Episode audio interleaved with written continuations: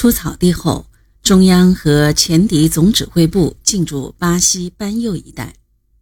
距班右巴西一百多里的上下包座，是红军通往甘南的必经之地。胡宗南部扼守此处，堵截红军北上。八月二十九日至三十一日，按照毛泽东的部署。右路军中的红四方面军第三十军和第四军发起包座战斗，歼敌五千人，攻占了上下包座。随后，前敌总指挥部进驻古城潘州。毛泽东住在潘州附近的巴西，红三军团驻阿西。林彪、聂荣臻率红一军团第一师为先头部队，向俄界地区探路前进。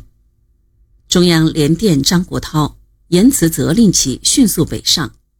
张国焘一意孤行，并于九月八日电令徐向前、陈昌浩率右路军南下。包座战斗的胜利打通了北上甘南的通道，胡宗南部逡巡不前，不敢孤军冒进。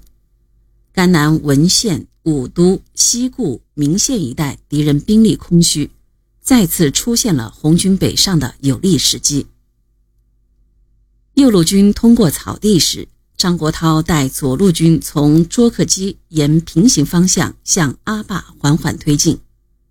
进至阿坝后，他找出种种借口，拒绝执行中央要左路军迅速向右路军靠拢，一同北上的命令，坚持要南下。原来同意北上的陈昌浩。为张国焘马首是瞻，也改变了态度，主张南下。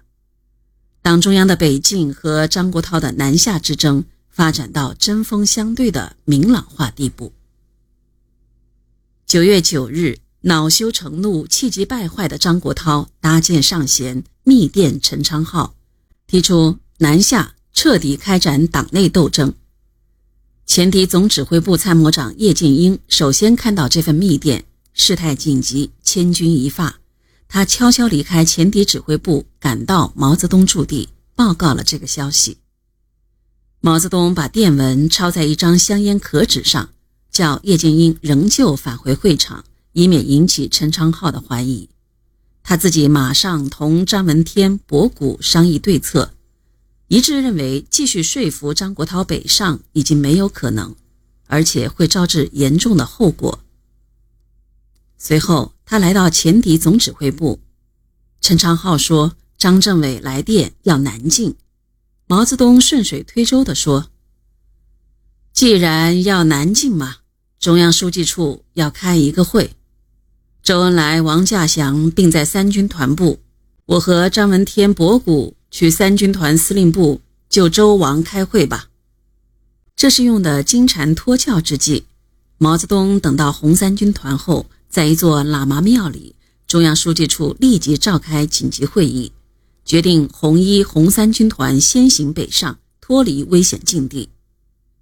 中央电令一军团停止前进，原地待命，又通知叶剑英以到三军团参加直属会议的名义离开前敌总指挥部。十日凌晨，毛泽东、周恩来、张闻天率红三军团从阿西出发。临行之际，叶剑英也带领军委直属队赶到了阿西。十一日，毛泽东率北上部队经拉界，以两天的急行军到达甘南边境的俄界地区，与红一军团会合。